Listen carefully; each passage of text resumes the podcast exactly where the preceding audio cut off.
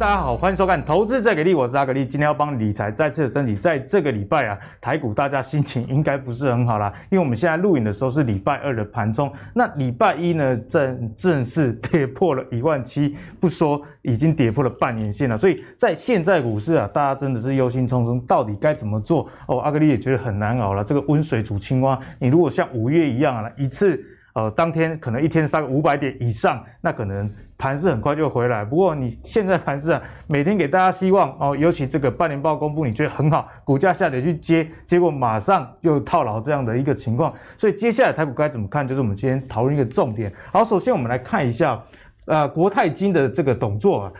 对于这个台股多空的一个论点啊，我们看一下，如果是一些比较空方的因素，相信大家耳熟能详嘛，就是联准会 QE 这个退场啊，其实也对市场的这个波动造成了一定的影响。那八月二十六就要开这个全球央行的年会啦，大家应该也很期待这个结果，我们就静待佳音啊，好不好？我阿格力觉得说，不管结果是怎么样，总是好的。嗯，这跟谈恋爱一样，暧昧让人受尽委屈，在股市里面啊，不确定的因素。反而是大家最难熬的一点啊。那如果结果不管是好跟坏，其实大家也知道该如何去应对嘛，对不对？好，那如果是多方的因素，要关注哪些呢？呃，总做的这个主轴放在说市场的资金啊，哎，水位还是很高哦，热钱还是很多的情况下，所以总结来说会有什么影响呢？基本面不好的股票啊。啊，这个震荡会比较大，但是台股应该不至于暴跌。也就是说，他认为啊，现在的这个资金还是很泛滥的情况下，虽然股市大跌，但是啊，如果稍微拉长时间一点来看，你该关注的反而是你买的股票啊，这个财报好不好？毕竟财报好的股票，在整个盘势回稳的时候，它也比较有机会率先止稳，或者是回到前高这样的一个情形。因此呢，大家也要留意啊，财报。好的公司是你现在该去多加的关注了。好，那台股的下跌当然跟这个财报没有太大的关系，因为台财报说都很好了。说真的，可是下半年大家可能会比较疑虑，毕竟去年下半年基期是比较高了哈，这是要提醒大家。那台股为什么跌？跟筹码当然有很深很深的关系啦。现在哈，大人都不在家，好不好？我们来看一下主力啊。累积的买卖超从今年以来，我们可以看到这个力道是越来越弱。然后呢，卖资最大的玩家今年以来啊，都一直卖嘛。那五月开始卖的这个趋势到现在也没有停止。不过投信看起来啊，是有连三买这样的状况，有一点啊转卖为买了。不过台股这样真的就跌够了吗？不过诚如刚刚。呃，国泰的这个总座所讲的啦，下半年的这个基期较高，然后 QE 的不确定因素也比较多嘛。不过台湾的基本面现在看起来，就像阿格力刚刚说的，其实你看你手上套牢的股票，包含我自己也有一些套牢股票，但财报都很好，有些年增率 EPS 年增率五十趴、一百趴，下半年还是很好照套，所以。呃，大家也不用太过于的担心了，还是要锁定一些财报好的公司。那主计处预计今年哦，第二季的经济成长率是七点四三 percent。那这样子的状况是好或不好呢？我们现在跟大家讲一个结论，哎，其实还不错。因为预估啊，今年全年的经济成长率会到五点八八 percent，五点八八 percent 是一个怎么概念呢？其实相对于这个韩国的三点八 percent，跟日本二点四 percent，哎，台湾的经济成长率算是相当不错的。而且大家别忘了，去年我们基期比起其他国家应该是相对更高一些，所以算是好上加好的一个情形啊。所以展望下半年第四季。台股到底该怎么做？就是我们今天要跟大家讨论的重点啊。首先欢迎今天的两位来宾，第一位是我们资深财经专家阮慕驊，慕驊哥。主持人、观众朋友，大家好。啊，第二位是我们资深产业分析师，也是我在股市里面觉得是老师应该等级的，我们风传部冯老师。呃，各位投资人，大家好。好，那一开始跟木华哥来请教一下，最近台股的下跌啊，通常在下跌的时候，大家就开始找原因，对不对？大家就觉得，哎，可能是两个。第一个是八月二十六这个全球央行的年会啦，哈，毕竟这个到底之后资金的动向、资金潮能不能延续是大家很关注的重点。第二个就是这个八月二十七号要实施当冲六成的警示制度，但是我是觉得很好玩啊，在之前当冲很热的时候，大家在骂当冲，现在当冲要警示，大家又又怕说，哎，你这样会没有量啦。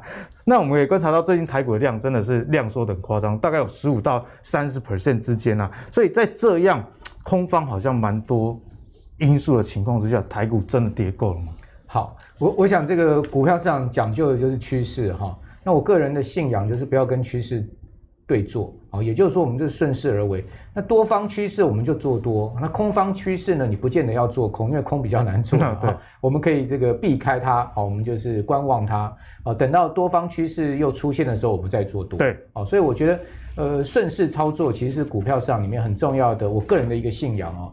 那为什么讲说现在目前的趋势不对呢？各位可以看到，其实呢，这个日 K 线连八黑嘛，好，这个是非常罕见的状况。虽然说这个过去八个交易日哈，你说讲实在的跌幅有非常大吗？好，跟五月那一波比起来，那真不算大。对，好，但是呢，它跌的时间很久，哈，它是一个缓跌、温水煮青蛙的向下修正的一个行情。这很难熬哎。好，这种趋势的往下哈，其实很少见哈。这个代表什么？代表就是说整个市场啊，人气在退潮。那人气退潮，基本上呢，你就很难做股票，好，就是说在做多方面就很难做哈。那我觉得我现在这个是一个呃，所谓现在目前市的问题了，我有一个比喻了哈，就是说当天大这个天要打打雷下大雨的时候，你不可能阻止它嘛。对。好，那股市要下跌的时候，你也不可能说啊，凭我一己之力，我自己的这个信仰，那个股市就要走多嘛。好，所以我们就是尊重它了，好，尊重天气的变化，也尊重股市的变化。那天要下雨你怎么办？你就打伞嘛，好，不然你就是这个赶快去躲雨。对，先不要出门。那股市是要下跌你怎么办？你就空手嘛，好，不然就是减码操作嘛，好，不然你就是加入空方嘛，好，这个就是应对的策略，自己各位可以去呃选择跟思考。好，那我觉得为什么会是这样？刚刚阿格里讲说，那为什么现在趋势是向下？对，好，我觉得呢，从宏观大环境上面看到下半年有两大疑疑虑。好，那从股市的结构面呢，下半年有三大疑虑。三大疑虑，哎，对，所以我觉得这个原因结构，我们把它搞清楚之后，你就知道说，哎，那趋势什么时候会反转？就是这些疑虑消除了，它就会反转。嗯、好，那宏观环境上面有什么疑虑呢？第一个，哦，这个全世界都很明显出现流动性退场的问题。哈，比如说各位看到最近亚洲股市，哈，日本股市是不是已经跌到年线了？日经二五指数跌到年线哦，韩国股市跌破月线哦。然后呢，香港是连一个月跌破年线站不回来哦。嗯、那你会发现，哎，香港、日本、韩国，乃至于台股都有一个共同特色，量越来越缩。对，哦，这个代表说什么？流动性开始渐渐在消失，啊、就支撑股市的这个很重要的上升动力哈，就是一个流动性，它渐渐在消失。资金的活水消失。对，比如我给各位看一下哈，我们那一般来看流动性，我们会看货货币供给额，各位可以看到。台股这个台湾的货币供给额啊，其实从这个呃去年以来啊，央行全力放钱啊，你可以发现 M2 跟 N1B 啊，它呈现一个非常陡角度的上升，啊，代表资金大量的啊就进入到货币体系。那可是各位可以看到上面这条红色线的 N1B 啊，它基本上讲的就是比较狭义的货币哈，我们讲的就是比较活的钱啊，用来投资啊这些比较活的钱。对你会发现从一月它开始成长，在趋缓，在往下走。好，代表动能在退退潮。那 M two 呢？你也看到它其实已经走平了，它不再上升了。好，所以这个就是从我个人刚刚讲说，这个在宏观面上面可能资金啊，呃，台股资金在退潮的一个很明显的迹象哈。那另外我们来刚刚讲说两大疑虑，其中另外一个大，其中一个宏观面上一个疑虑是资金面，另外一个疑虑是景气面，因为我们常讲嘛，这个股市跟呃，经济之间，它就像人主人跟狗之间的关系，它一定会终究会靠在一起哈。嗯、那我们来看到台湾的这个很重要的指标，就各位看到国发会哈，它每个月会公布那个景气灯号，景气灯号它是现况指标了，就告诉你现在这个情，现在目前到底是红灯啊，还是什么样的一个景气情况？但它同时也会公布领先指标跟落后指标。那落后指标呢，它它采样的一些数据啊，是比较落后的这个经济。总体经济数据领先指标是采样比较总领先的总体经济数据，那这两个数字我们可以去做一个比值。那各位发现哈，过往台股啊，每一次出现修正啊，都是落后指标的数值呢去比领先指标呢，它会大于一，超过一之后呢，你会发现哎，股市这个压力就来了哈。各位可以看到，最近很明显哦。哦，这个数值它又开始这个超过一喽。阿格尼，你可以看到哈，它历次这个超过一的时候啊，股市都是出现修正啊，状况都不是很好哎。对，你你你有没有发现很明显，超过一，超过一的时候，超过一就下跌。哦，那它超过一几个月之后，它渐渐往下压的时候，哎，股市就上来了。好，所以说领先指标、落后指标这两个指标的一个比值啊，它还蛮准的。好，但他讲的是一个比较宏观面。我刚讲的这这两个东西呢，都是跟股市比较宏观面。那大家要很清楚，就是说宏观面影响股市不是利己的，嗯嗯，哦，它是影响结构面。对，好，那真正影响股市利己的是什么？是筹码面、技术面还有消息面。好，这些面呢，它会比较影响股市利己。那我们来看一下，我刚刚讲说这个两大疑宏观面上两大疑虑是这个了哈。那另外股市上面有三大疑虑了哈。第一个第一大疑虑就是。今年就李长庚刚才也有讲，好，国泰金董座有讲，今年下半年的基期比较高，好，所以说上半年我们公布出来的半年报都不错，那是跟去年上半年比啊，那今年下半年要跟去年下半年比，恐怕啊这个压力就第三季跟第第四季的财报就没那么漂亮了哈，所以说这个是第一个疑虑哈，那第二个疑虑呢是，我们看到股市的这个呃资金在退潮。哦，这个资金在退潮呢，跟这个宏观面的资金退潮不一样，因为宏观面的资金退潮，它是方方面面各行业都会影响。那股市面我们主要看的是什么？看筹码面，就法人的操作，嗯、还有呢这个融资余额、是融券余额这些哈，所以比较散户指标乃乃至于就是说法人指标，大家可以看到哈，集中交易场你会发现，哎，最近哈其实一个呃一个月来哦，你可以发现，哎，融资开始在减肥，哎，哦。融资呢，以金融交易上来讲呢，一个月它减少了两百二十三亿，它的减幅是七趴多，将近快八趴。那我请问阿格力，这一个月股市有跌到八趴吗？哎，没有。哎，代表融资的减肥是超过股市的减肥。那我们过去有一个经验，就是说，只要融资的减肥啊。哦，它的下滑于幅度大于大盘下滑于，哎，但大盘应该要止跌，嗯、但是这次没有，对，好奇怪。所以这次没有，你就不能认定说啊，这次融资呢，它是一个良性退场哦。所以我要跟各位报告，我反而认为这一次的融资退场，它比较，我个人比较倾向它是一个人气退场哦。嗯、好，也就是说，它如果是一个良性退场，就啊，散户被那个急杀吓到了，赶快呃自断手脚哈。那那种盘比较容易弹，好，但是它如果是一个量能缩下去哈，然后这个大家都不玩了，那这种盘就比较麻烦，就温水煮青蛙盘哈。我比较现在目前现在似乎会有这样的味道，对，对对，所以说，呃。盘是有三两三大疑虑嘛？刚刚讲说这个基本面的疑虑，就是说财报的比较哈，基期的问题。第二个就是说，哎，这个融资的退场哦，你会发现，其实上半年台股融资是一路增加，哎，人融资增加，它融资其实两面刃嘛，它增加的时候，如果是多方趋势，它是助涨嘛；你空方趋势，它是杀更凶，对，它是助跌嘛。好，所以说你要从成交量看到，哇，现在。像今天我们录影的时候，我看早盘预估量两千亿，两千亿太夸张了，怎么一下从六千亿、七千亿，我们还历史巨量，上市柜加起来快一兆，好像没多久以前的事，七月嘛，对，上市柜加起来快一兆嘛，好，说到剩下这个呃两千亿，上市柜加起来三千亿不到，你会发现这是是六七千亿的量跑去哪里了？哦，这个。那你如果讲上市来讲哈，现在是三千亿的均量哈，跟之前那个六七月的时候五千亿到六千亿的均量大概也砍对半啊，钱跑去哪里了，对不对？所以说在在资金退潮上面，我们可以看到这个是一个很大的问题哈。那另外投信，请问是不是一路在卖？嗯，哦，投信真的是毛起来卖，对，好这个。他卖的结构背后因素，我之前在阿格林节目有讲过，就不重复哈。那外资呢就不用讲了，它是更是一一路卖嘛，哈，已经上市柜今年已经卖了超过一千五千一百亿了嘛，好，那另外呢自营商也就是跟着外资走嘛，好，所以自营商都跟外资同步的哈，它也是在卖，好，所以说呢，你从法人的角度，从融资的角度，你要看到，哎，其实筹码面不利它大盘嘛，哈，那我们另外再从这个所谓的技术面来看哈，我跟各位报告，这个是所谓的日线乖离年线的河流图。我长线而言，我还是看多台股。为什么？因为这个河流图是往上升。对，只要这个河流图往上升，代表长线是看多。对，趋势还没变。哎，基本面是看好，长线是看多。但你又发现，哎，这个河流图啊，最近乖离年线了哈，日线乖离年线已经回到了一个支撑区了，好，大概在一万六千九百点到八百点这个地方，好，就是这个地方乖离十趴的地方。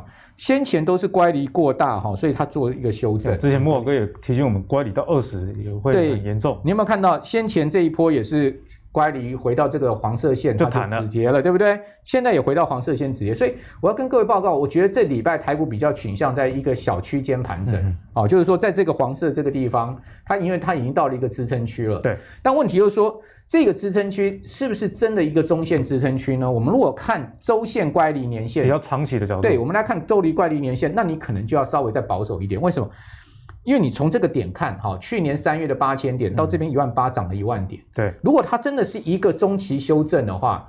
它恐怕不是只修正这样一段幅度而已，它可能会修正到什么？可能会修正到这条线到这条线。哇，还还有一段距离。如果它是一个修正，如果我们今天定位啦，它到底是修正什么趋势了？哈，它如果是修正从去年三月到今年这个七月的这一个大长波段行情的一个中期修正的话，那恐怕就不是我们看这个日线这个乖离了哈，我们就要看周线乖离，它有可能会回到这个灰色到这个绿色线，大概是一万四到一万五的位置。没错，好，就大概是一万四到一万五的位置。好，所以说就看你用什么角度去看这一波的修正。如果你看它是一个中期修正。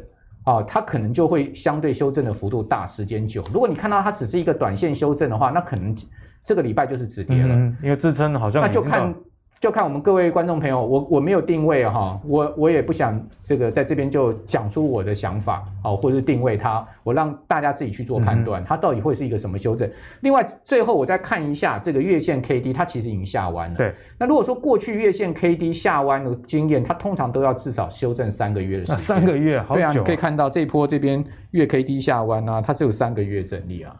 啊，所以说也就是说，如果这边是月 K D 下弯的话，那恐怕现在是九月、八月。这个呃七八月都已经收月黑 K 嘛，九月可能再收一个月黑 K 也不不为过，甚至十月。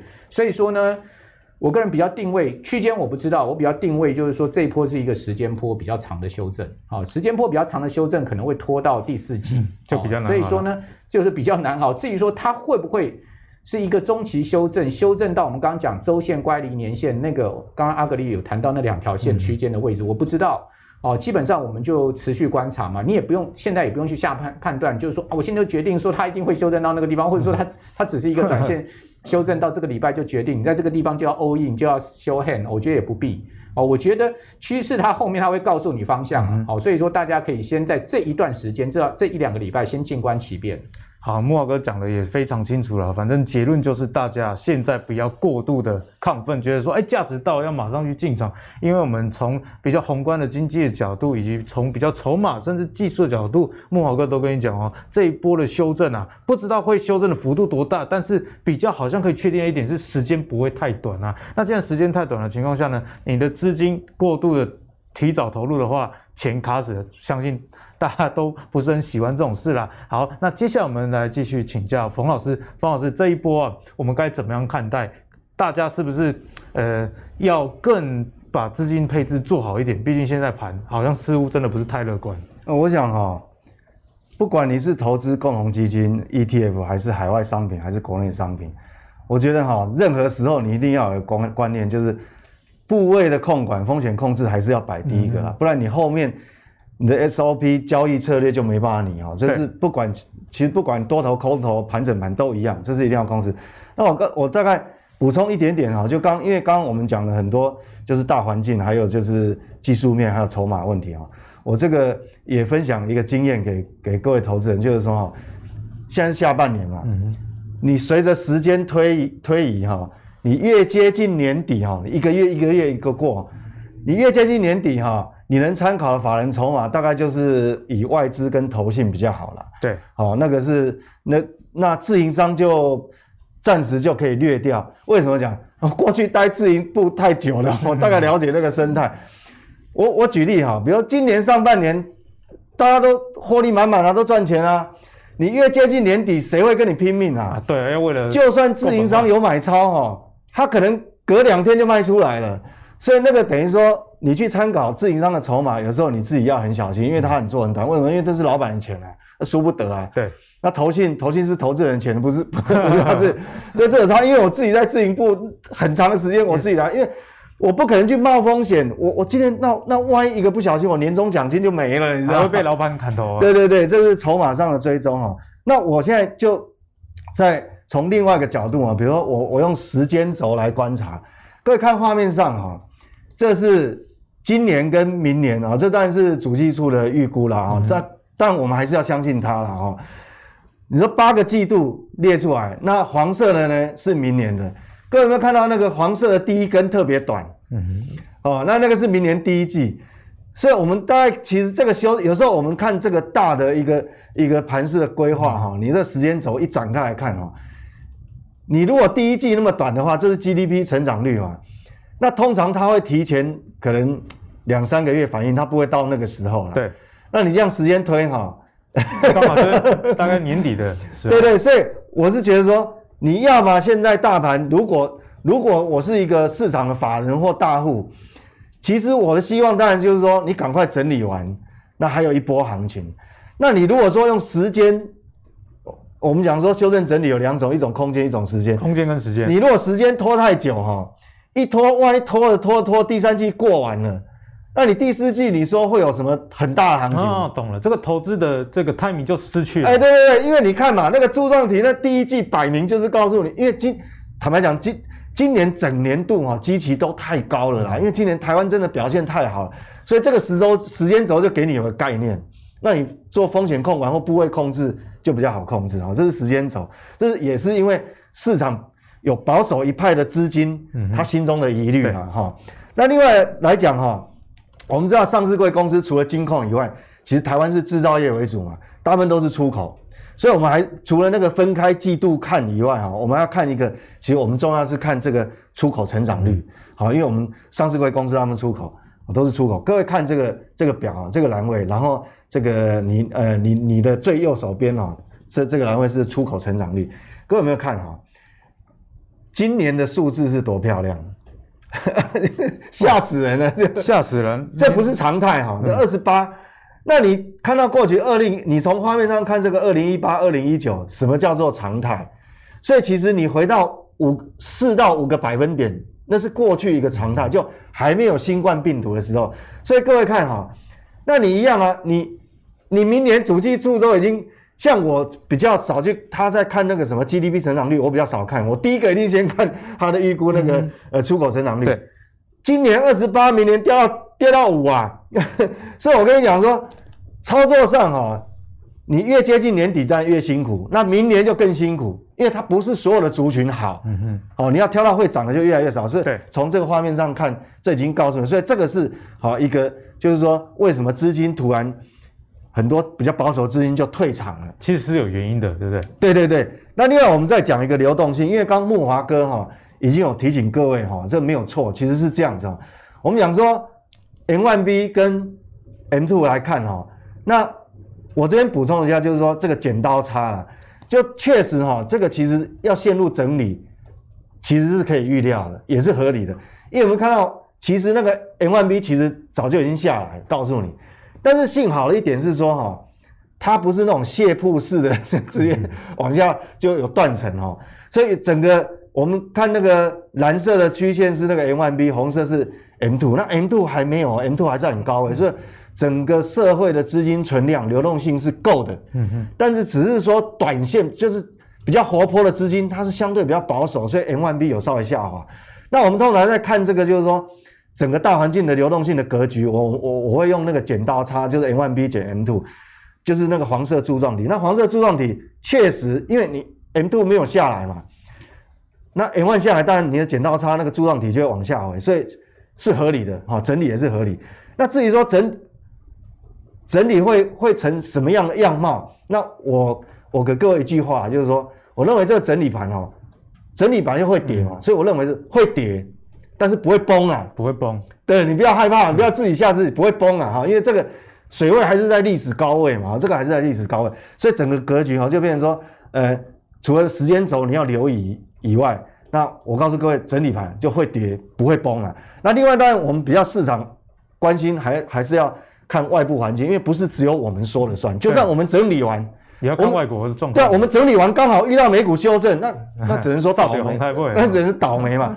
那美国现在是怎样？因为大家现在在揣摩说，这个不管是八月还是九月啦，九月的会议说，到底现在市场有已经，其实美国很厉害，它 FED 很会放风声，风向球放到最后，大家已经已经渐渐大家适应，取得共识，就是说会提早缩表。我讲提早缩表，好，就提早，但是呢。是不是真的会这样哈？其实我我要看哈，第一个哈，我们先来看这个第一个画面，当然是这个这个所谓的上礼拜五刚公布的消费者信心指数哈。这个其实是也是我我们讲说哈，市场为什么会保守？你看这个美国哈，这消费者信心是指数掉到比去年那个新冠病毒爆发的时候还要低啊，那个点位这么夸张啊？对对对，因为它它这个哈，它这个数据是从上个月八十一点二，好，各位看那个画面上，然后跌到竟然差一个月掉到七十点二，所以你看哦，掉到比去年那个新冠病毒爆发还低。那当然这个哈就会让呃有有这个你长线上大家会有一个隐忧说，那是不是美国的这个后面 Christmas 的消费旺季是不是就就会掉下去了？好，那所以美股现在到底创高能不能再一直创高？这也是大家心里面在怀疑的哈，但是它有一个好处，我们讲说好坏是一体两面，也因为你消费者信心指数掉那么深哈，那搞不好 FED 就不一定会真的提早缩表了，啊，有道理哦。呃，这是两面。那另外一个就是说，大家都担心通膨嘛，可是各位看现在的这个油价，这纽约原油期货最近哦是在跌到一个不行，跌到一塌糊涂，看不出来有通膨的样子。那如果说按照这样来看的话，这两个因素，那是不是会？会真的就会提前缩表，其实也还不一定哦。所以我讲说会跌不会崩，就你你不要悲观了哈，就不要预设立场。所以整个来讲，因为第二季哈很多财报好的还是很多，那很多产业族群哈下半年是旺季，也确实还是旺季。所以还是有一些机会啦，不是完全没有啊，对，大概是这个样子。只是大家选股上真的是要特别的严格了，要比过去严。对，严一定要严格，否则的话，这个地方因为有既然有一部分。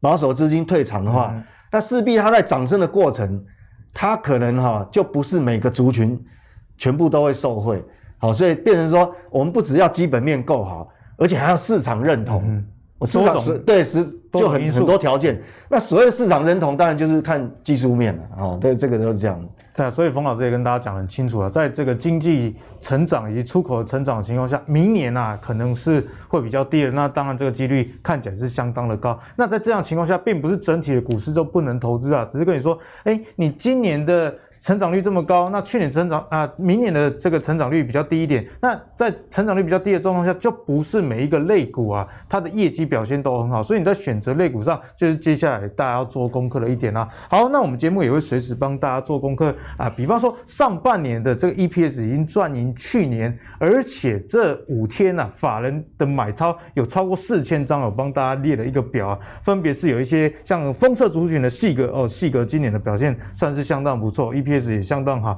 以及这个 Mosfet 的富鼎，呃，木华哥这算是在我们节目很早就跟大家说了。然后这个智原最近也是相当多人关注，上半年的 EPS 表现都非常好，而且法人都站在买超这样的情形。那里面也不乏一些涨价缺货这样的题材。所以接下来要请教一下木华哥啊，现在股市已经跌到这个半年线以下，但是就诚如我们刚刚讲的。基本面很好的公司，成长的公司还是很多，所以在这中间呢、我们有没有一些股票值得我们持续的去做追踪？好，其实这张表上面你看到不少封测公司，对，封测族群还蛮多的哦。那为什么它会轮到封测呢？因为我们都知道整个电子产业哈，封测是最下游嘛。哦，它轮到封测，法人开始在买封测股票的时候，到。告诉你，这个其实整个半导体的行情已经做到尾声。啊，做到尾声。哎，对，因为封测股向来就是在整个半导体比较温的，在股价上涨里面，它都是最后一棒。半导呃那个本益比比较低的。你你什么时候看到日月光投控第一棒涨，对不对？日月光投控啊，这些股票，他们其实都是压到最后才涨。好，就是说最早都是 IC 设计涨嘛。好，然后呢，这个晶圆代工啦，哈，这些比较上游的涨完之后呢，哎，它就渐渐。涨势会移到下游去，因为上游的都涨完了，基期都高了，股价都贵了，所以它就往这些相对比较低价的一个封测股走哈。所以从这个角度来看，其实大体上从去年到今年上半年这个一年半的行情啊，事实上整个呃产业的题材都已经走完了，哦，就是轮涨轮动都走完了，好像没什么梗了。对啊，你像钢铁也也也。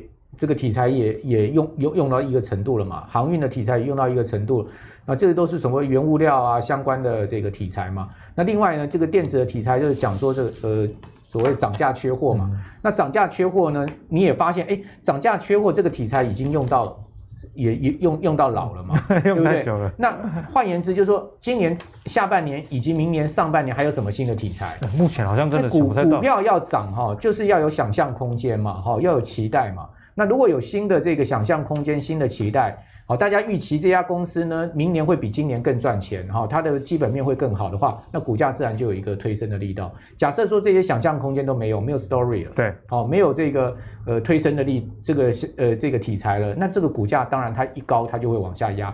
比如说你看富鼎为什么最近跌得那么厉害，嗯、就是因为它其实上半年跟去年在走的就是所谓的缺价涨、缺货涨价题材，可是这个题材已经用到一个程度，而且股价也确实反映了，那大家就会开始在思考，就是说，哎，像 Mosfet 啦、MCU 啦，哈。这个整流二极体，他们下半年或是说明年还会不会有这么好的一个呃，这这个这个像今年这样的一个成长力道？好、嗯哦，那还能继续缺货吗？还能继续涨价吗？这些疑问就出来了。那这些疑问一出来之后呢，股价自然就要修正。没错、哦，所以你会发现这样的一个情况，其实现在普遍在各呃电子族群里面都有这样的状况。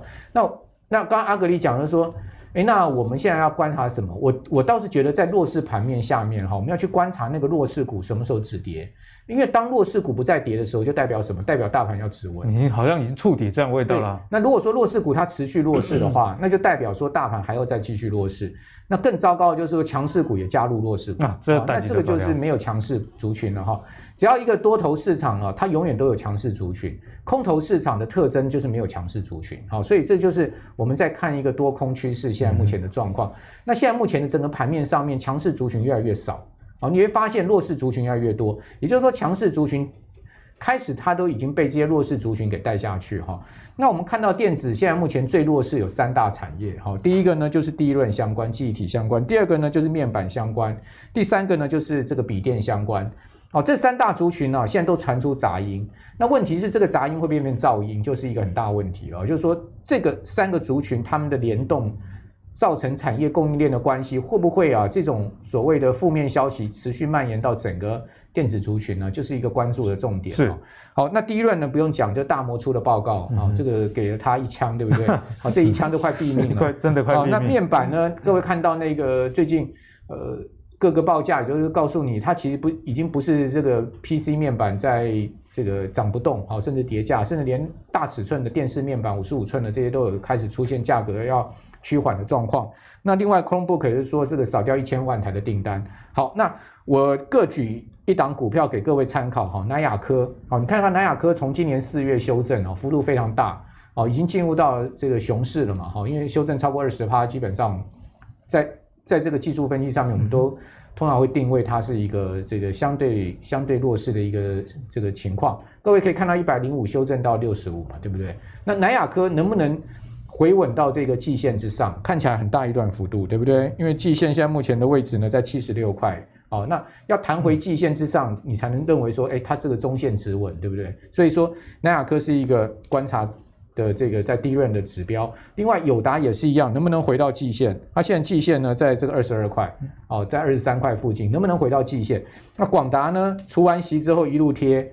哦，广达的季线更高了，好，在九呃，在这个八十五块，好，现在目前的股价呢在七十三块、七十四块附近，好，所以这三档股票能不能回到季线之上，就是我个人在观察，就是说这个弱势族群能不能持稳啊？如果弱势族群它非但不能回到季线，你发现它哎还在破底的话，弹弹两天，好，遇到均线反压就就破底，弹两天遇到均线反压就破底，那你就要很小心了。比如说各位去观察哈，最近像南电。啊，像是星星哦，这个 ABF 窄板的这个股票也有类似的状况哦，破了季线之后呢，呃，或者跌到季线附近呢，持续弱势。另外，你会观察，哎，这个 IC 设计股也蛮多这样的状况哦，像是这个瑞昱啦，好像是金星科啦，哦，甚甚至一些驱动 IC 的股票，对，哦，或者说上半年涨很多的一些，不管是做什么记忆体 IC 的啦，哈，或者是做这个，呃。Mini LED IC 的，反正 很多各族群的 IC 股哈，你会发现，好，或者说做这个 Pro 呃触控 IC 的，你会发现它，哎，他们最近的股价都是持续在往下掉，而且都是破季线站不回去。嗯，那这个就有扩大一个情况，对，就扩大这个弱势情况，这是我们现在要注意的。我要提醒大家要稍微注意一下，这种就刚刚 Vincent 所讲的哈，就是第四季，好，如果你认为它的。出口会这个明年或第四季，甚至明年它出口会这个弱化哦，就成长力道会减缓哦，GDP 会减缓哦。那那还有那个过去我们常讲第四季、第一季是传统多头行情嘛？这种多头行情还有没有这个这个呃这个所谓的呃 story 哈，或者是说期待股价上涨的一个预期心理哦，那这那这个基本面向目前看起来是有一些疑虑哦。那我觉得另外一个角度就是美股能不能撑出来一一片天。如果说美股能在第四季走多，明年第一季还是一个旺季走多的话，台股也差不到哪里去了哈。但是如果说美股在去这个行情也玩完的话，哇，那这个大家就要真正的真的要很小心了。好，就是说，如果它是一个美股也开始走走入空头哈，走入熊市，那我们我们讲说现在目前什么啊，晶圆代工的缺这个这个这个缺产能啊，哈，这些问题可能都会很快消失哦。因为当美股一大跌哈，整个美国消费动力消失啊，下游的终终端消费能动力没有，好，那你就会发现那个排山倒海过来的那个压力就大了。好，比如说最近 Chromebook 的修正是一千万台，是为什么？啊，你会发现，哎，美国消费信心一掉，掉到十年破十年的低点。啊，美国如果消费信心低低，他们不敢花钱的话，哇，那谁还要买手机啊？谁还要买笔电啊？你就影响到台湾了。这个整个消费动能一下弱化下去的话，那你就对这个亚洲出口国家来讲压力就很大。嗯，所以莫老哥也提醒大家，弱势族群是大家可以去关注的，像是记忆体啊、面板，但关注不是说叫你去买，而是关注说何时止跌啦。如果他们都能止跌的话，那烂的已经没有办法再烂的情况下，这个盘是自然反转的机会时间点可能就相当的接近啊。好，接下来我们要来帮广大的观众朋友来问一下，这个我们的冯老师，就是钢铁股啊，该怎么样来看待？嗯，钢铁股是这样的，其实其实我们讲知道这个第二季财报公布出来都已经公布了，然后呃七月营收也全部公布出来，其实大概哈。七月营收公布出来，创历史营收创历史新高了。呃，我若没记错，应该一百六十四档。那一百六十四档哈，哎，这一次很有趣哦，它是遍布各产业哦，它没有全部都是电子哦。哦，你看中钢也是营收创历史新高，对，台玻营收也历史新高，南亚哎营收也历史新高，就是还是有很多船产，像那个什么呃，连食品也有大成哦，大成一二一零大成哎，营收也历史新高。所以它是遍布各个产业，所以今年很特别哈，百业算是都不错。那航运就更不用讲，它的新高。那我们现在要关心就是说，第四季除了是呃，接下来除了是这个电子业旺季，还有一个很特别，就它也是钢铁业的旺季。那那我为什么今天会特别提这个这个这个这个中钢哈？就因为中钢第一个，它跟电子股不一样，最近很多电子股下跌，事实上也是。刚跌大概差不多修修正大概一个一个月左右而已，它整理时间不够长。嗯、但是各位可以画面上看到这个中钢哈，是啊，它整理时间蛮长的，整理好几个月。对，它大概你看，大家应该从这个五月开始哈，整理到现在，其实时间蛮长。而且发觉最近哈，它它这个技术面底部有一点越垫越高的感觉，而且线型比大盘强很多。哎，对，比较强，相对强，那也越垫越高。所以这是不是在反映它的第四季旺季？当然。有一个可能，那这边顺带提的就是说，我为什么会提到它啊？其实，我觉得它会吸引我的是一个，它有一个结构型改变。结构型，结构改变。就虽然我还是把它列为所谓的景气循环股，但是有不一样的地方是说，我们讲说哈，中国哈，它为了这个减降低这个碳排放，碳中和的政策，对，碳中和的政策，事实上哈，它官方的他们是计划型经济嘛。官方的预计目标是说，今年它的这个这个粗钢的产量啊，其实它是不希望它成长的。但是上半年它还是跟过去轨迹一样继续成长，那怎么办？见鬼了！那下半那要为了要达标，那下半年当然就是就是砍减产，对对，减产。那当然这个也是符合它碳中和政策。那那有些人问说。他不一定要遵守碳中和啊，那但是其实他也算是国际有影响力的一个大国嘛，他要抢这个话语权，所以他会很严格执行啊。那既然要减产啊，他会把一些没效率的当然就减低，顺便他是一石两鸟，顺便打压。好，这个我们后面等一下我再讲仔细的，就他为了打压他的通膨率，PPI 太高了，那导导致他很多下游的厂商其实叫苦连天，对，叫苦连天，所以他一石两鸟。那既然他一说，所以他除了这个。这个取消这个出口退税，它甚至于它都有可能部分钢品它还提高你的出口关税。那这样子的话，所以我们会看到哈，所以过去你不能，呃，过去哈铁矿砂跟钢铁景气是联动，但是它这样就结构型改变了。我们讲你要碳中和是一个非常长的一个 cycle 哈，一个事情，所以我们就不能用过去的这个结构来看说，哦，铁矿砂最近跌比较多嘛，过去一周好像跌了五点五个百分点，那很重。对，那波段跌幅大概跌了二十六点六个百分点，很重哦。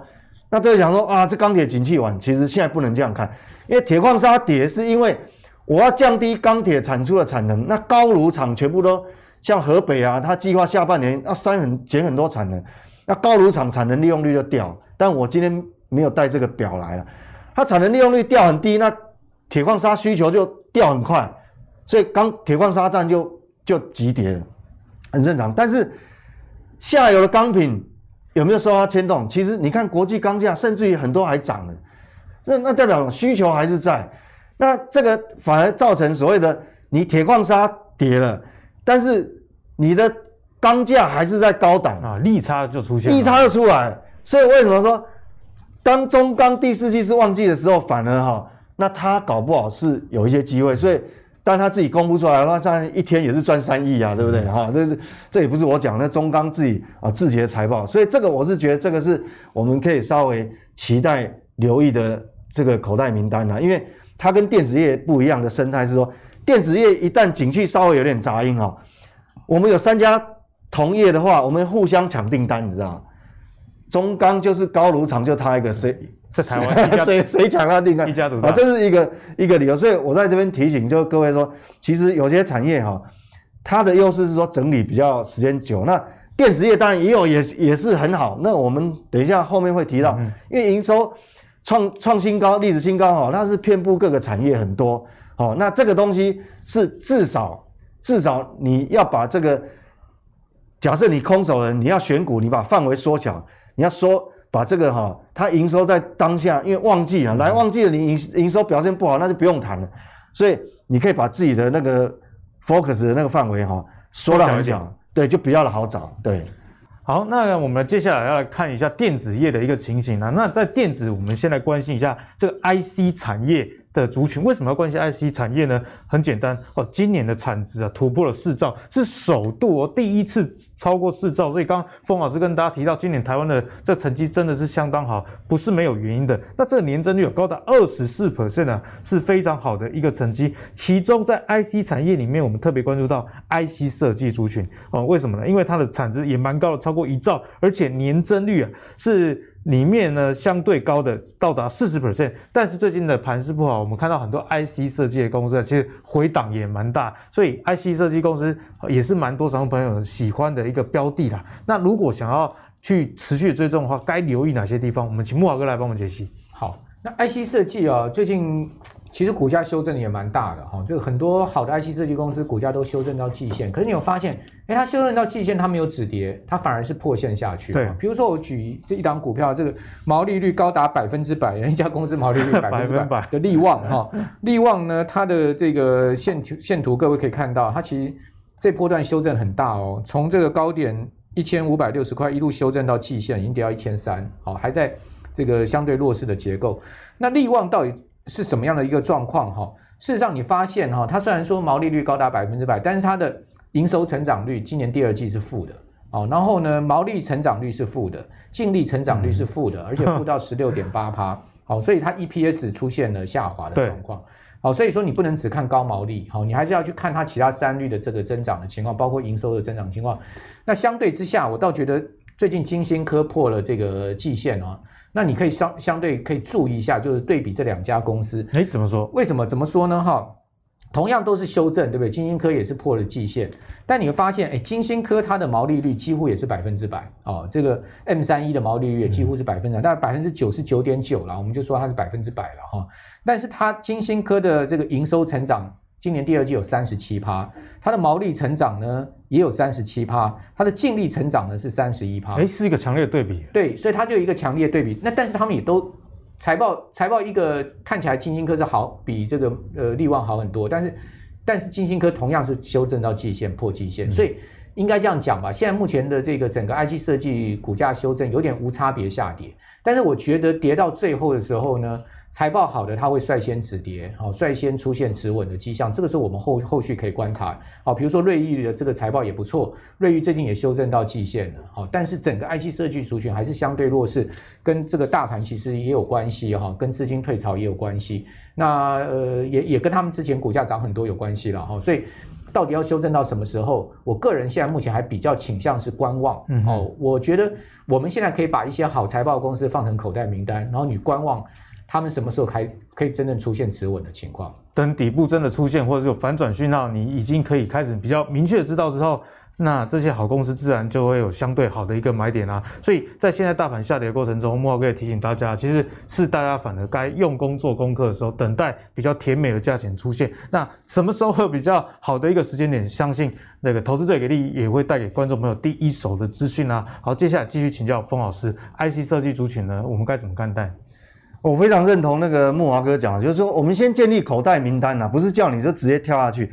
那我讲一个大原则啦，哈，这个其实比较好抓，因为有时候讲太多，可能投资人哦，这个塞塞不进去。我跟你讲哦，IC 设计哈，在结构上没办法改变的缺货啊，会在哪一块？因为这是结构性问题。结构性的重要。对，那就是说哈，跟 power 有关系的，power 有关系。power，哈，我我这样举例哈，比如一个八寸厂哈，呃呃不，一个八寸晶圆呐，你要生产逻辑 IC，可以生产很多颗哦。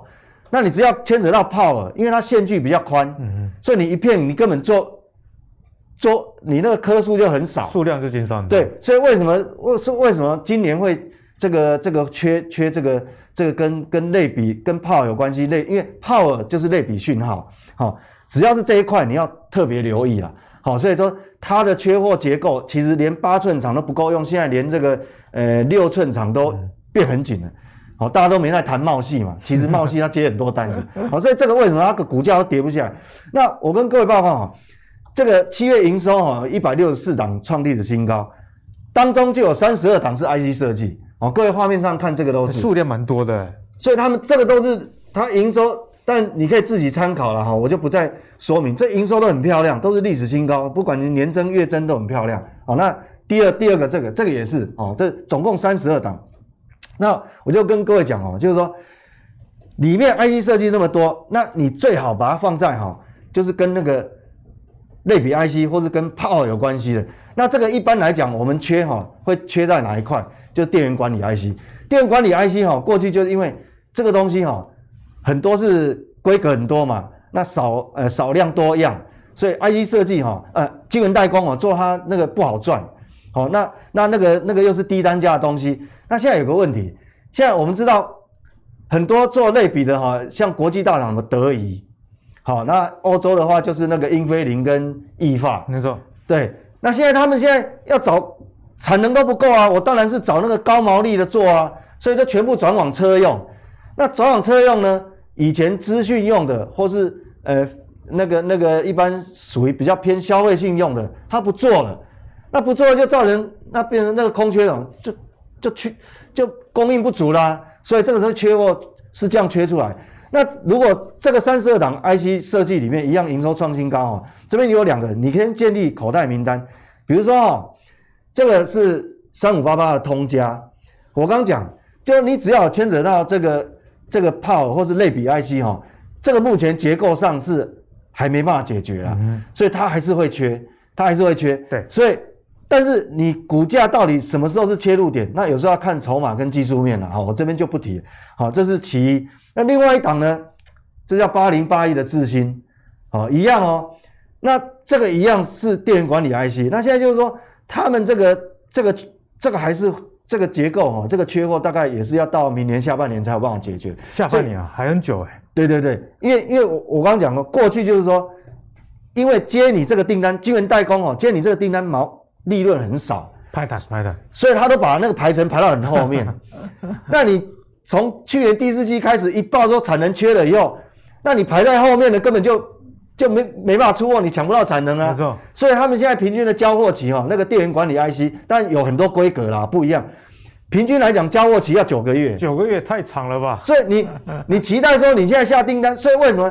当然，我相信中贞这个过程哦，也是有所谓的重复下单呐，哈，当然一定会有。那原则上这个是结构性问题，好，所以说所以我们未来在看哈，很多你出货量降低会有两个原因，到底是订单少掉了，还是因为你缺零件没办法出货，就要分很清楚。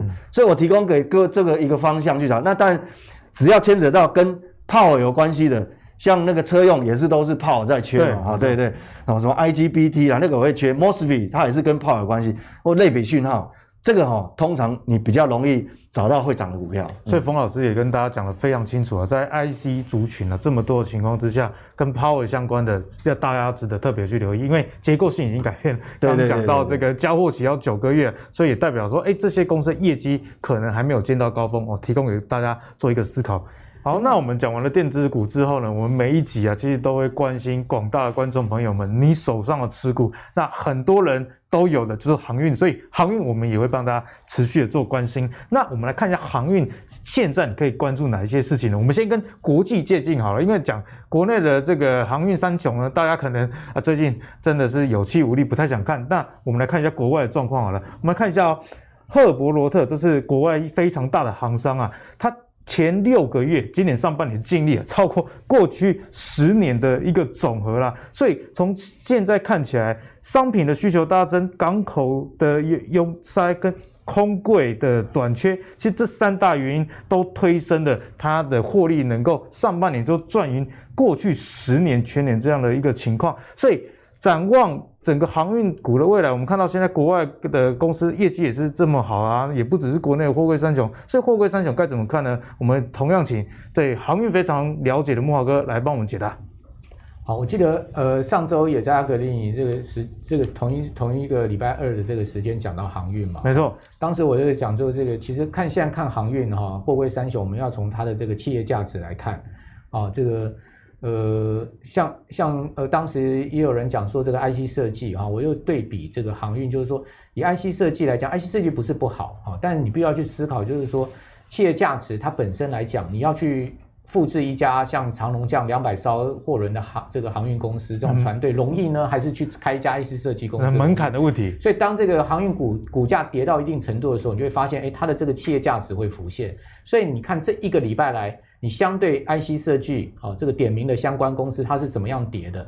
航运股呢，是以长隆的股价来讲，它是怎么样相对持稳？慕驊哥这样讲，我就很有印象。上礼拜木华哥就跟大家提醒他，哎，IC 设计公司只因为你叫 IC 设计，其实很多没有赚什么钱啊。说真的，你还是看它营收，本一比二三十倍。那你又看到相对那个股价，你去对照啊，上个礼拜同一集的话，你会发现它那个是股价是怎么在跌的。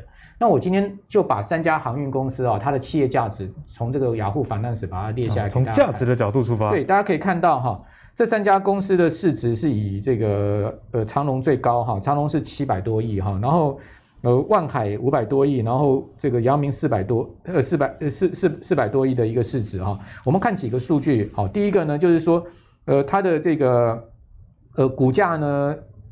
股价跟营收比哈，过去十二个月哈，TTM 的话，你看到长隆是最低哦，二两倍多，然后万海四倍多，接近五倍，然后这个呃阳明稍微高长隆一点，好，另外呢，它的这个股价净值比哈，呃也也是长隆最低哈，不到四倍哈，但是万海八倍多，好，然后这个阳明七倍多，然后这个也很重要，就是企业价值去除以它的营收，好，大家看到长隆呢只有二点五倍。好，可是万海是五点一倍，好，然后这个呃，阳明是二点七七四倍，好，然后另外呢，企业价值去除以 E B I D T A，好，你看到呃，这个长龙呢是五倍，五倍都不到六倍，但是万海高达十五倍，好，阳明也高达九倍，所以你航运三雄来讲，为什么最近这一周股价最稳定的就是长龙？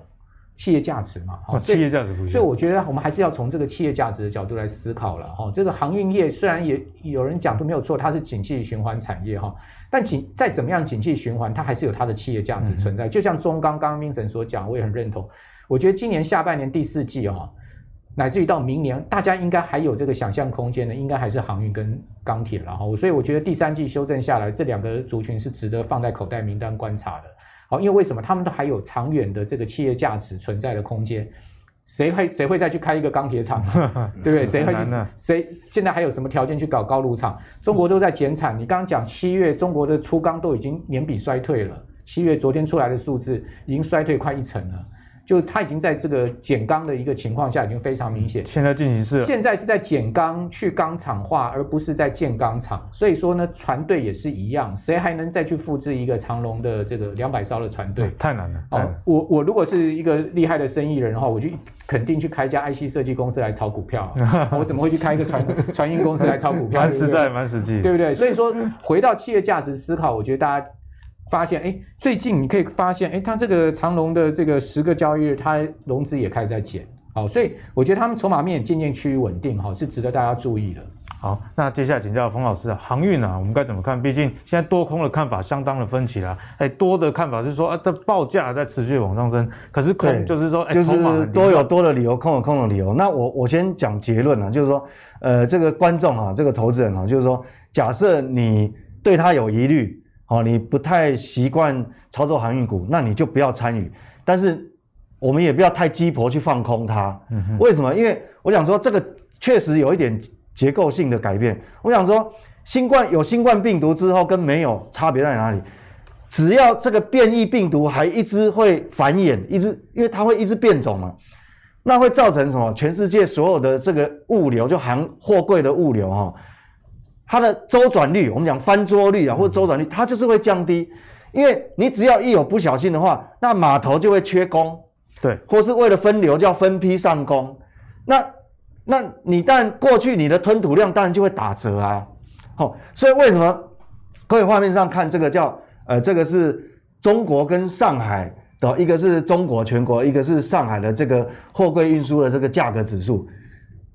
你看它有没有下来？还在创历史新高，哦，还没有下来嘛，对不对？而且它还还算是新冠病毒控制比较好的国家地区，好，所以所以那当然，我们如果看全球的报价，全球有些航线确实有有稍微回暖一下，但是我刚讲的那个因素还是存在哈，就是说你这个报价还没有下来，但是呢，你的你的这个码头的这个吞吐量、周转率又。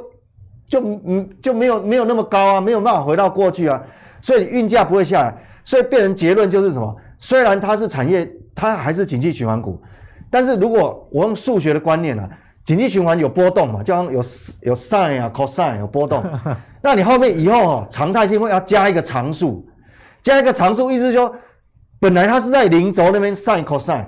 但是你加一个常数，加个十以后，它是整个底部把它垫高，就是你那个 x 轴把它拉高了，它一样有景气循环。但是它怎么循环？它就是不会赔钱。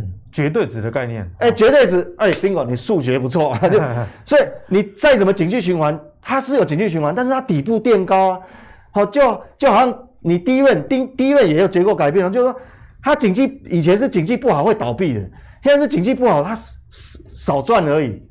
它不见得会亏哦，它不会倒，所以整个航运股大概就是这个样子。那接下来说股价部分就，那你就要看短期筹码沉淀的够不够啊？嗯、那有没有人去开那第一枪？很简单，我讲技术面，你看到日 K 线能够拉出一个带量长红，要突破可能前面一根两根的那种高点的时候，那就惯性改变了，讯号已经开始。对，讯号改变，那还不够，你的周 K 线，周 K 线也一样，前这一根比上一根突破前高。那你日周都已经惯性改变，那就不用我讲了，你大概就知道怎么做哈。原则上大概是这样。所以航运呢，刚刚冯老师也提醒大家，其实这个产业循环。虽然景气的波动还是有的，不过大家也要记得住刚刚阿格里讲的绝对值，就是说它过去可能是呃赚亏赚亏，那现在可能未来是变成大赚或者小赚的问题。对对对对对，这是交给大家去做思考。包含像钢铁业也有类似的情形，因为毕竟碳中和政策其实影响钢铁以外啊，其实也有影响到航运啊。提供给有航运的朋友做一个思考，还是不用太过于绝望啊。好，最后我们来关心一下宏观的经济。我们一开始讲到很多美国经济数据，包含消费。信心指数等等，那最后呢，我们要关心我们对岸啊，我们对岸的中国其实也是影响全球经济一个很重要因素，毕竟它是世界主要经济体嘛。那我们看到它第二季的这个经济成长率啊是七点九 percent，这个数字其实是略低于大家的预期的。那七月从很多的数据显示啊，经济状况也不是很好，所以先。现在我们大家看到，哎，传出这个货币宽松，他们也要降准这样的一个消息啦。那这样的情况下，会不会造成一个对于全球来说是黑天鹅的因素？中国该怎么看？我们请慕驊哥来先帮我们解析。好，中国现在整个经济确实这个引擎的转速在放缓，哦，这个我觉得还没有到熄火，但是它那个引擎的转速哈，从今年一月真的是很快速在放缓。转速了。昨天中国大陆公布出来很多宏观经济数据，全部都不如预期。好，从这个呃固投啦哈，到这个社会融资啦哈，到消费啦哈，全部都不如预期。哦，其实你可以看到哈。刚刚 Vincent 有讲到剪刀差哦，其实中国大陆剪刀差更明显哦，它这个 M M M one 是低于 M two 的哦，这个是很不正常的。哦，因为一个正常这个货币供给的体系一定是 M one 高于 M two 的，哦，但是中国大陆你看它一月以后这个 M one 就持续的跌破 M two，出现剪刀差，而且它剪刀差现在目前更扩大到三点四，上个月是三点一。那 M 中国大陆的 M one 哦，其实是跟它的经济增速还有企业融资是成正向关系。嗯、只要 M one 它，而且它现在 M one 是已经是在往下弯了，对，M two 也往下弯，所以说呢，代表说它的这个经济下半年还是要在降速的。好，所以呢，这个钢铁业它在持续减产，这些我们都可以预期啦。好，所以说在这样的状况下，大家小心中国大陆的经济引擎转转速降低。如果美国这颗引擎转速也降低，那全世界飞机的两颗引擎同时都要转速降低的话，哎，那你就都不要对消费太有太大的期望，你就不要对什么电子业有太大的期望。那唯一的这个寄寄望的就是说什么呢？就是说这个所谓碳中和啦，这种更长远的这个。呃，这个这个题材了，好、所以可能我觉得，如果是这样的一个状况，第四季还是要回归到传产，好，原物料价格的部分，好，好，那大家注意哦，我把上一次中国经济成长危机的时期的台股走势调出来一对比，你你会稍微警惕一下，跟历史借鉴一下。台股呢，当时啊，二零一五年那时候是一个空头年，好，那时候二零一五年出现两个大事，一个是。呃，在在这个年中出现中国经济成长危机，年底的时候美国升息，所以你看到呢，台股在四月见到一万点的高点之后呢，一路狂一路狂跌到七千点，好，这个是跌中国经济成长危机啊，跌好重，哎，然后拉上来之后再打第二个脚，这个是呢跌美国升息。之后呢，再打了一个做了一个 W 底，它才才往上升，好，所以这整整整一整年的下跌哦。哦，所以说一整年的下跌跌幅是达到三成到四成哦，所以说非常的凶。所以说，如果说呢中，那我觉得这一次中国的经济不至于是像二零一五年那样成长危机了哈，但是降速是很明显。所以说呢，为什么我现在个人会比较谨慎看待行情呢？主要原因，因为几周来在你的节目都一直在同样的主轴嘛，就是高风险的控管，谨慎看待方，先把风险放在前面的主主要原因在这边。好，那最后请冯老师来帮我们看一下中国经济，我们到底该怎么看？中国哈，但也。其实那个 M1B 跟 M2 的那个 M2 的这个剪刀差也很重要哈。那那另外一个，你如果没办法看很多数据哈，那你直接看一个它这个所谓的社会融资。这社会融资哈，我为什么这样讲？因为我们讲说哈，这社会融资的总量、存量、规模啦，就规模。那你看到这个曲线图上面的这个比较浅颜色，这个绿色这个呢，就是它的这个呃社社融的那个年增率的变动哈，就纯社社会融资为什么比较重要？七月份整体社会融资的这个规模大概是呃三三三零二三百零二点五兆人民币，那你 M two 的话大概两百五十几兆，那为什么社融比较大？因为哈各位看那个画面上哈。哦，我们有有包含很多，包括你的信托啦，什么，就是除了这个银行体系的以外，这那是代表什么？因为我们讲说社融它是属于这个银行体系的资产面，它是直接关联到实体经济，就是你的需求面，好、嗯，不是单单只有银行体系，对，好，所以它会非常直接的反应。那各位画面上看到，它是不是其实已经降下来好多个月了？好，那既然是这样的话，那各位看哈。如果那过去我我再提醒提醒一下投资人哈，因为我们时间有限，就过去我我觉得经验值啊，现在已经离接近到那个底部的边缘，就是说它它在十点七嘛，它一旦跌破十哈，那我相信哈，我相信这个第四季不管是是十月还是年底哈，如果看到这个社融的存量年增率它跌破十，它有可能再降一次准，上次降准两码，降准两次，所以我的推测预估是这样就。现在大陆的经济是一直在放缓，一直在放缓。好，那如果说它第二次降准的时候，代表哈这个社融一定还是不好。但是如果以投资的股价来讲哈，我们要反过来看，因为它最漂亮的点总是会是在它连续降准之后，所以第一次不会有效果。